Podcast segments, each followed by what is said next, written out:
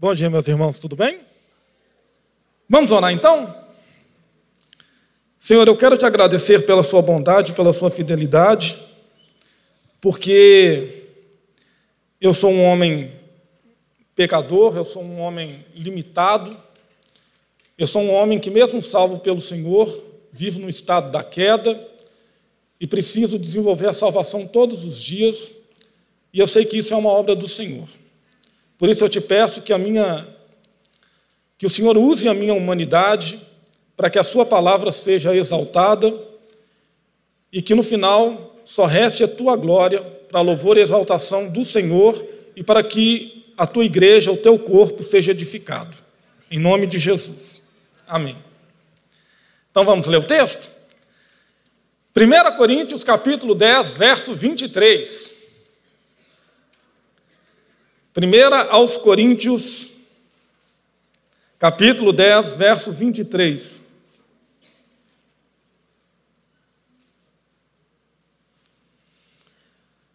Tudo é permitido, mas nem tudo convém. Tudo é permitido, mas nem tudo edifica. Ninguém deve buscar o seu próprio bem, mas sim o dos outros. Comam de tudo o que se vende no mercado sem fazer perguntas por causa da consciência, pois o Senhor é a terra e tudo que nela existe. Se algum descrente o convidar para uma refeição e você quiser ir, coma de tudo o que for apresentado, sem nada perguntar por causa da consciência. Mas se alguém disser, isso foi oferecido em sacrifício, não coma, tanto por causa da pessoa que o comentou, como da consciência. Isto é, da consciência do outro, não da sua própria. Pois porque minha liberdade deve ser julgada pela consciência dos outros? Se eu participo da refeição com ação de graças, por que sou condenado por algo pelo qual dou graças a Deus? Assim, quer vocês comam, quer bebam, quer façam qualquer outra coisa, façam tudo para a glória de Deus não se tornem motivo de tropeço, nem para judeus, nem para gregos, nem para a igreja de Deus. Também eu procuro agradar a todos, de todas as formas, porque não estou procurando o meu próprio bem, mas o bem de muitos para que sejam salvos. Meus irmãos, esse essa perícope aqui ela vai fechar aquilo que nós iniciamos lá no capítulo 8, que é a temática da liberdade cristã. Paulo ele vai desenvolver ela ao longo de três capítulos com essa igreja, porque é uma igreja preciosa para ele, é uma igreja cheia de dificuldades, e é uma igreja muito humana, porque ela têm dificuldades de perceber a liberdade que Deus trouxe para eles enquanto cristãos. A primeira coisa, talvez mais importante, que a gente precisa entender dentro desse processo todo, que começa lá no capítulo 8 e que vai culminar no verso, né, vai terminar no verso 33, é que a liberdade dos filhos de Deus é uma liberdade que ela guarda semelhança com a liberdade de Deus. Deus criou tudo como o texto diz aqui. O Senhor, pois o Senhor é a terra e tudo o que nela existe. Deus criou tudo. E Deus criou o homem. Deus criou o homem à sua imagem e semelhança. O homem não é igual, mas ele é semelhante.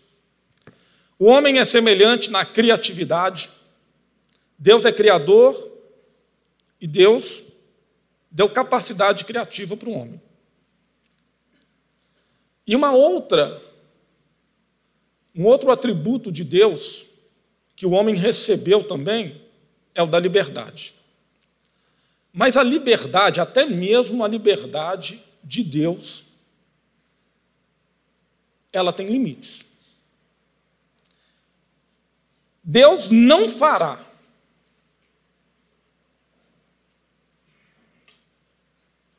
alguma coisa que vá contra o caráter dele. Então, olha só, Deus, ainda que ele possa teoricamente fazer qualquer coisa, ele não fará. Porque, senão, ele vai estar agindo contra o caráter dele. Então, Deus não vai pecar. Deus não vai fazer determinadas coisas que irão contra o caráter dele. Ele é o ser mais livre que existe no universo, que jamais vai existir. E é fundamental que a gente entenda que toda liberdade tem limites. É disso que esse texto está tratando. Limites da liberdade cristã. Qual que é o primeiro elemento que Paulo coloca nesse texto para a gente, mas que ele já está batendo nessa tecla desde o capítulo 8? É que a nossa liberdade, ela é limitada pelo outro. É muito mais do que nós dizermos que a nossa liberdade termina aonde começa a liberdade do outro. É muito mais do que isso. A nossa liberdade, ela está intimamente associada com o outro. Ainda quando eu digo assim, a liberdade, a minha liberdade termina quando começa a liberdade do outro, eu ainda estou focando em mim. E esse é o grande desafio que a liberdade cristã traz, que nós não foquemos em nós, mas no outro. A liberdade cristã, ela diz: eu não devo buscar o meu próprio bem, mas o dos outros. É por isso que ela é uma liberdade edificadora. Ela é uma liberdade que olha para o próximo, dentro da prática, dentro da vida acontecendo, dentro do ser comunidade, e diz: porque eu sou comunidade, porque eu sou igreja, eu não posso olhar para o meu próprio bem. Eu tenho que olhar para o bem do outro. Tem coisas que eu quero muito fazer, mas elas não vão edificar. E é aqui que aparece a beleza da liberdade de Deus e a beleza da liberdade do cristão. Esse texto, ele mostra que existe um íntimo vínculo entre a liberdade que nós temos e uma coisa que eu gosto de chamar né? Na verdade, eu não gosto de chamar. Eu aprendi com um, um homem de Deus chamado Rubem Alves, que, independente de ter várias opiniões doutrinárias contrárias à minha, é um grande homem de Deus. É um grande contador de histórias, né? Ele fala da teologia do afeto. Aqui nós temos a presença da teologia do afeto. Quando eu não busco o meu próprio bem, mas o do outro, é de amor que eu estou falando. Eu preciso conseguir muito sair, eu preciso amar muito para conseguir sair desse meu lugar.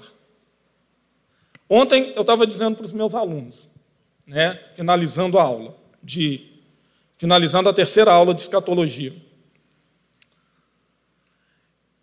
Quando nós dizemos que nós amamos a Deus, isso é muito fácil. Quando nós entendemos quem o Deus cristão é, é muito fácil amar a Deus. Ele é um Deus extremamente amoroso, acolhedor, paciente, cheio de justiça, cheio de ira, mas até a ira dele é santa. É, é, a gente, quando a gente entende quem esse Deus cristão é, a gente percebe com facilidade uma paternidade perfeita e até uma maternidade perfeita. Né? Você vai lembrar daquela imagem que Jesus constrói de Deus, né? Quantas vezes quis eu ajuntar-te como a galinha ajunta os seus pintinhos debaixo das suas asas? Então, é muito fácil amar Deus quando nós o compreendemos. Mas aí, esse Deus usa os seus apóstolos para dizer que se você ama a Deus, mas se aborrece do seu irmão, você é mentiroso. Você é mentiroso. Você é falso. Então, a liberdade cristã, ela é um movimento amoroso em direção do outro. Ela é um movimento de amor em direção ao outro.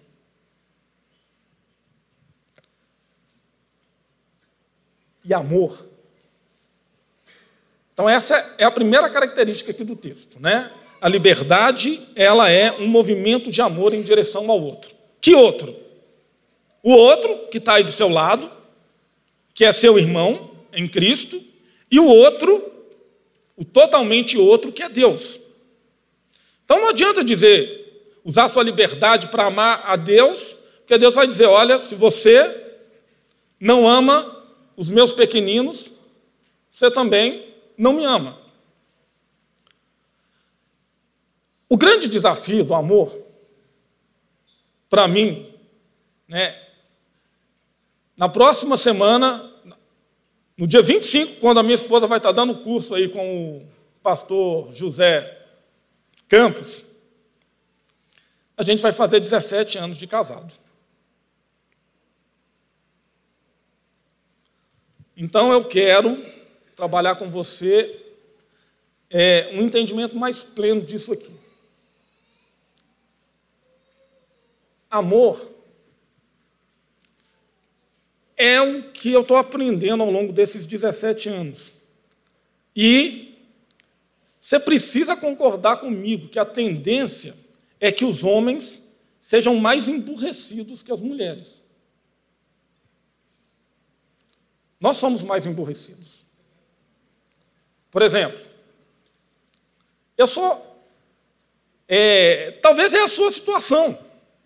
Eu vou falar de mim. Né? Eu não estou querendo te expor aqui, não, estou falando de mim. Toda vez que a minha esposa quer conversar comigo, eu já começo a achar que é DR. E eu tenho uma dificuldade absurda para isso. Aí eu começo começa né, a entrar naquela caverna, né, na caverna do emburrecido, que a gente até ri, mas é a caverna do emburrecido. E eu vejo como que é difícil para ela, mas como que é difícil para mim ainda nesses 17 anos fazer esse movimento. E aí eu vejo que ela sofre, como é que é difícil para ela, porque ela quer conversar, ela quer dialogar, ela tem necessidade, ela quer é, colocar as questões dela. Então, eu estou falando isso porque, olha, é, a liberdade ela precisa ter um movimento da teologia do afeto, da teologia do amor, esse movimento do amor. É difícil para mim, mas eu vou ter que aprender que é assim que ela se sente amada, conversando, né? É complicado, né? O, o Sussu sempre fica rindo de mim quando eu falo essas coisas, né? O Sulânio, né? É... O que, que acontece, gente? Eu sei que tem muitos homens nessa condição aqui. Eu podia estar falando aqui agora lá do texto da comida dos ídolos e tal. Só que isso não faz sentido para você. Fazia sentido para aquela igreja. O que faz sentido para você é que eu fui livre Porque né, é, é, para com aquela teologia do Fábio Júnior, né? É, a metade da laranja, né? Tipo, não, você teve liberdade de escolher com quem você ia casar. E essa liberdade envolveu um movimento de amor, que é esse princípio que nós estamos trabalhando aqui. Só que esse movimento de amor não pode acabar lá no casamento, lá no. É, ah, casei e pronto. Esse ser humano, que tem uma história diferente da sua, ele tem necessidades. Né? E eu tenho necessidade de ficar calado, eu tenho necessidade de ficar mais quieto, apesar de eu ser falador demais com os meus amigos, mas eu também tenho que entender que ela tem necessidade de dialogar. E eu sei que tem muitos homens aqui nessa situação. E eu sei que tem muitos homens, como eu, que acabam, mesmo que não queiram, despertando a ira no coração da esposa. Uma situação de desesperança. Então, esse texto, ele está querendo trabalhar isso com a gente. Estou te dando um exemplo prático, está vendo? Porque o amor é um movimento prático. Então, eu preciso sair desse lugar de emburrecimento e dialogar com a minha mulher. Que nem eu vou te dar um outro exemplo agora. Hoje de manhã, eu, o, o nosso filho mais novo, o Cauã, né? É, a maior parte da igreja sabe que a gente adotou e que a gente está nesse processo com ele. Ele começou a emborrar lá porque a Tatiana sugeriu que ele desenhasse, é, escrevesse uma coisa na Bíblia, e aí, por causa de formações do passado, ele disse que aquilo era pecado, que aquilo era errado, uma série de coisas.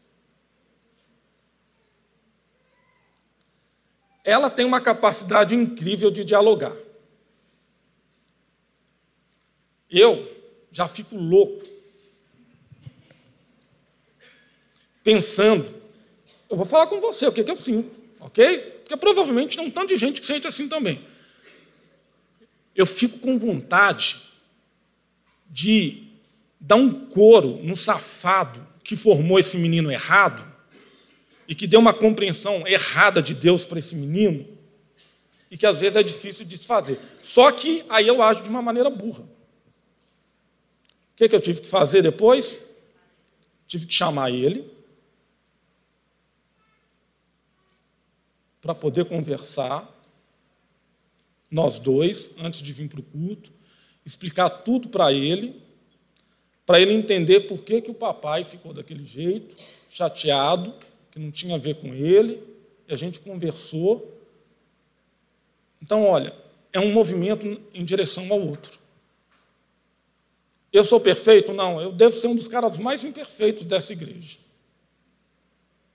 De verdade. Mas esse texto está ensinando para a gente isso hoje.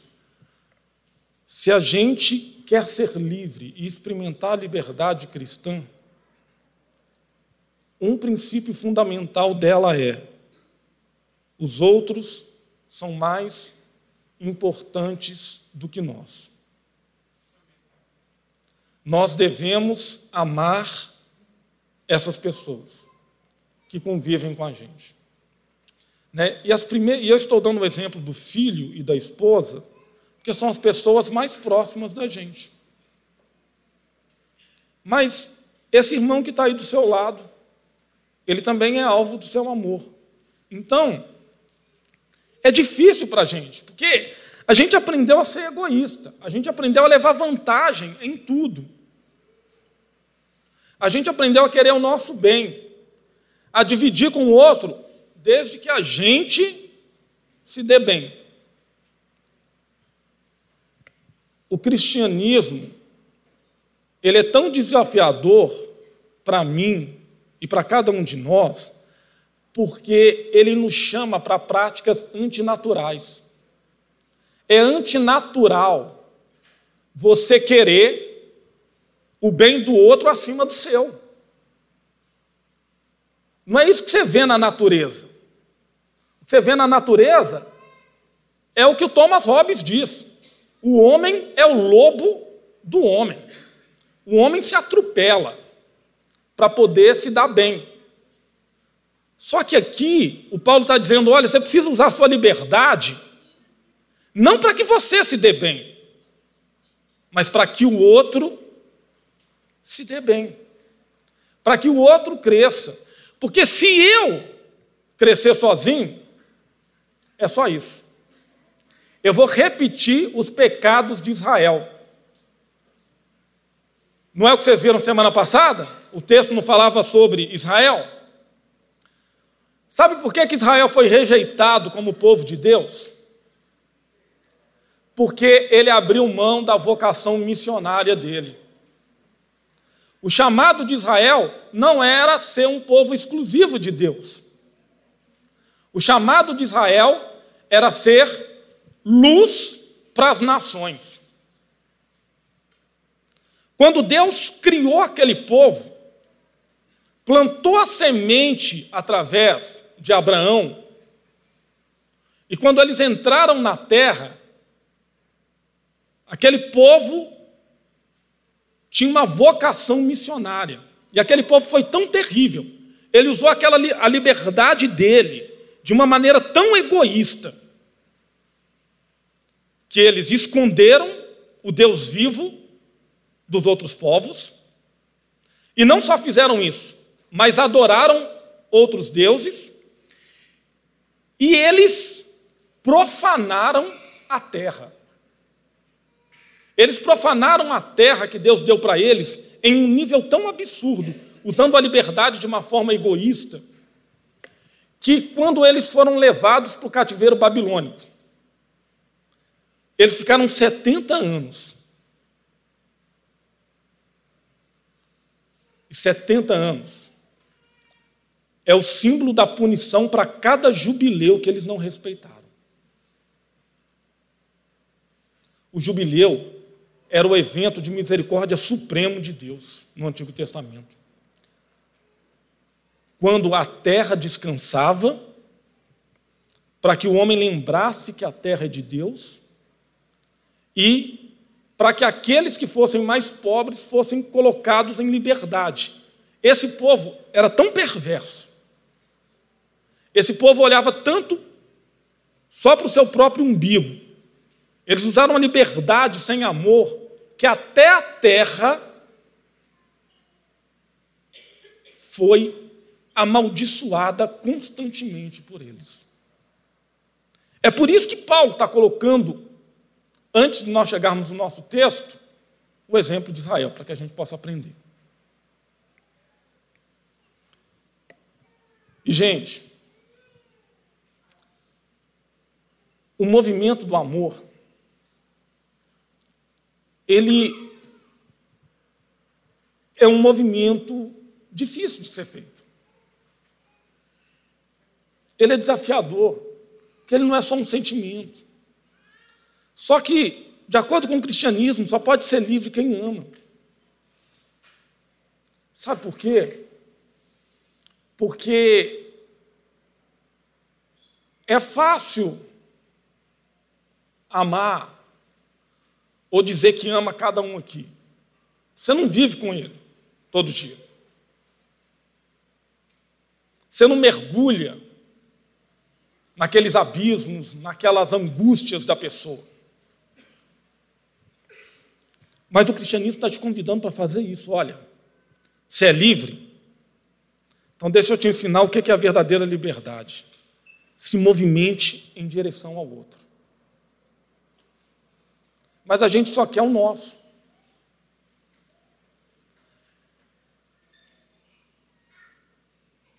O processo de adoção é um processo muito difícil. As pessoas romantizam a coisa, batem no ombro da Tatiana e no meu, dizendo como que nós somos caridosos, como que nós somos bacanas, por ter, dado uma chance para aquele menino que ele nunca ia ter.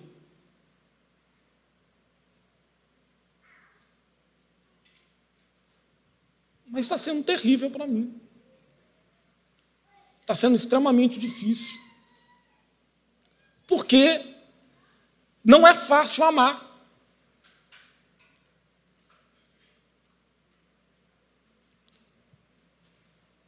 E eu estou tendo que fazer movimentos em direção a ele.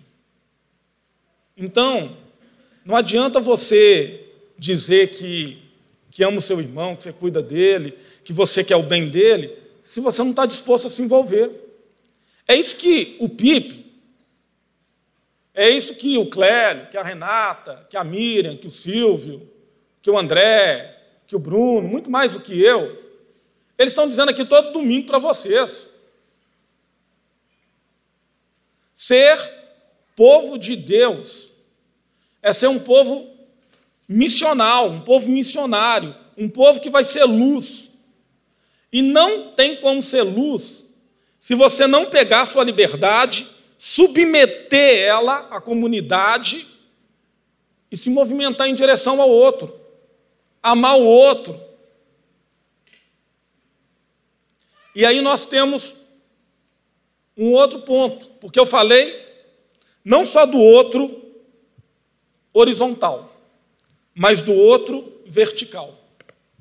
Então nós temos né, o texto dizendo assim: olha, se vocês estão comendo, se vocês estão bebendo, se vocês estão fazendo qualquer coisa, façam tudo para a glória de Deus. Faz tudo para a glória de Deus. Aqui nós estamos falando da dimensão teleológica da liberdade. O que, que é teleologia? É a questão da finalidade. Por que, que eu existo? E por que, que eu fui reunido em comunidade com essas pessoas aqui? Eu fui reunido em comunidade com essas pessoas e eu existo enquanto indivíduo, com a finalidade suprema de glorificar a Deus. Só que quando a gente fala isso, também fica abstrato. Glorificar a Deus. Tá, então, meu propósito é glorificar a Deus, eu existo para isso. Eu vou contar rapidinho, bem resumido, para você, para que você possa entender. Vou te dar um pouquinho de poesia. Vou te ajudar a voltar a ser criança. Vou te dar um pouquinho da minha aula no Colégio Batista Mineiro, do primeiro ano do ensino médio, na semana que vem. Você vai ter aula antes deles. Tinha um patinho. Tinha uma família de patos e a mamãe pato teve vários patinhos. E os patinhos, eles viviam felizes, andando em torno da mamãe pato e do papai pato. E a vida era ficar brincando, brincando, brincando, porque é isso que os patinhos fazem, ainda mais quando estão sob a proteção da mamãe pato e do papai pato. Mas chegou o dia em que o papai pato chamou os patinhos para ter uma conversa séria. Uma conversa de pai.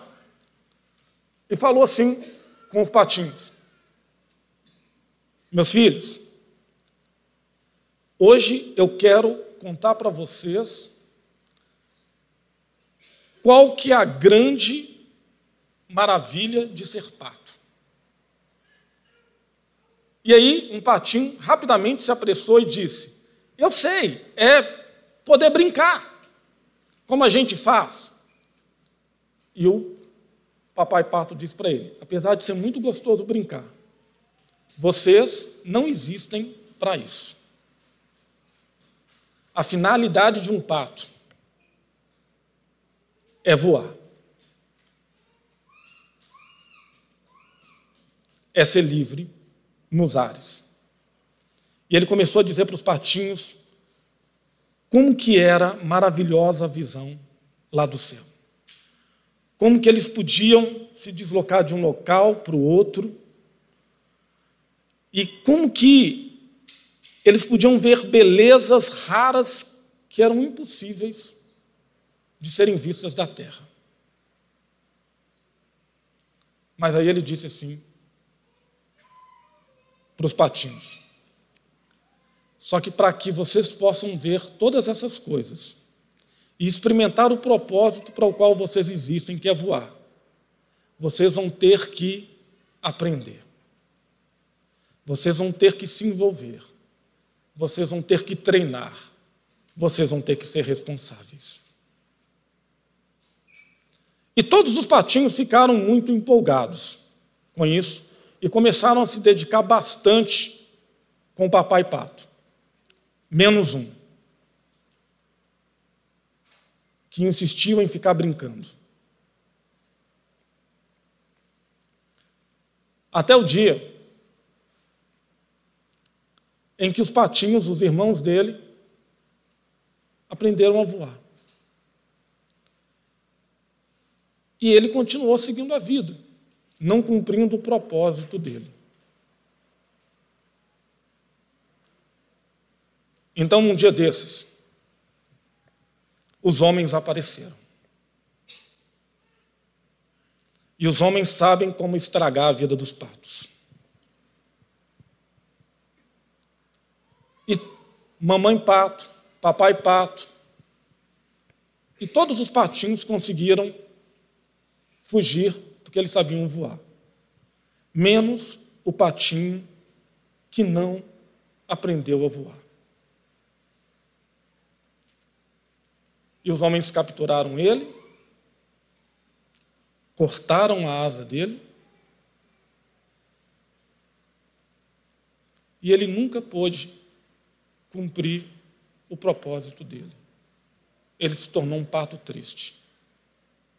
O máximo que ele podia ver eram os patos voando distantes, passando em bando. Que, que essa história tem a ver com esse texto e comigo?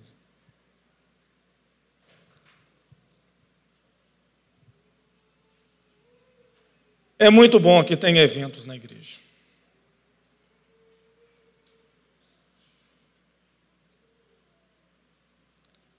Mas a igreja não existe para isso.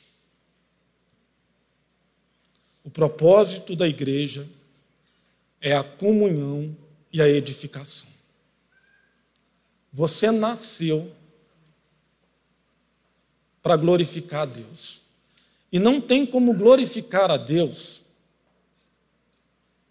tratando a igreja como um grande ajuntamento de pessoas, como um lugar onde eu vou aos domingos, às vezes aos sábados, aprender alguma coisa sobre Deus e pronto. O propósito da igreja não é esse. O propósito da igreja é aquele que Israel perdeu. É ser luz para as nações. O propósito da igreja é que nós edifiquemos uns aos outros e, ao fazer isso, nós glorifiquemos a Deus. Percebe? Não tem como glorificar a Deus sem cuidar do irmão, sem se mover em direção ao irmão, sem cuidar dele, sem amar ele. A igreja, apesar de ser um lugar que tem que ser divertido, que você tem que se sentir bem, ela não é um lugar para entretenimento. Ela é um lugar para que eu aprenda a tomar vergonha na minha cara e entender que o Cordeiro de Deus fez um sacrifício para que eu pudesse ter irmãos que são muito mais importantes do que os irmãos de sangue.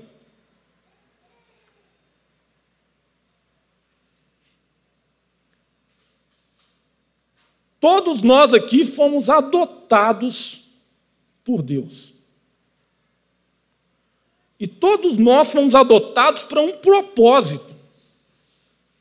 E esse propósito só vai ser vivido adequadamente se eu cuidar bem do meu irmão, se eu acolher ele, se eu tentar entender a dimensão dele, se eu fizer um movimento em direção a ele, né? se eu entender que as coisas da casa não são as coisas da minha esposa, são as nossas coisas.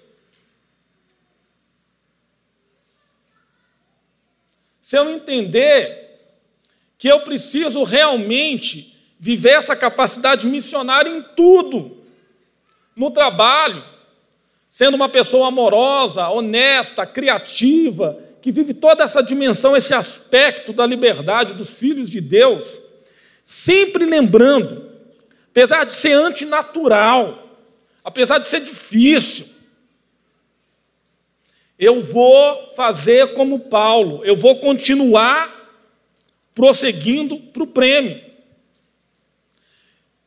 E não tem prêmio. Sabe por que, que o prêmio de Paulo foi tão gostoso quando ele diz: uma coisa eu faço.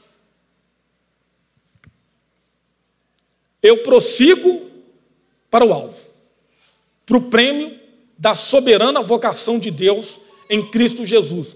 Aquilo ali é tão gostoso quando ele chega no final e diz: Eu combati o bom combate, eu guardei a fé. Sabe por quê? Porque ele combateu junto, porque ele guardou junto, porque ele amou junto, porque ele chorou junto, porque ele foi perseguido junto. Não adianta, porque senão a gente vai ser que nem o patinho que não aprendeu a voar.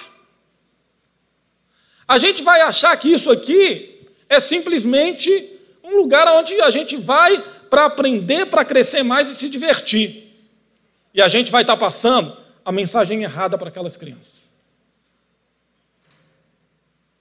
E porque a gente vai estar passando a mensagem errada para aquelas crianças, quando elas crescerem, elas vão ser alvos fáceis de professores em universidades.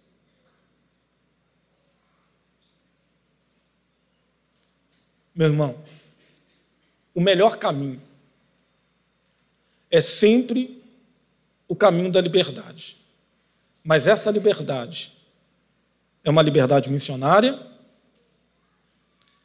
é uma liberdade amorosa e é uma liberdade que te lembra o propósito para o qual você existe, que é ser igreja com o outro. E o outro é cheio de coisas que eu não gosto, por isso que é tão desafiador. Deus abençoe você. Amém?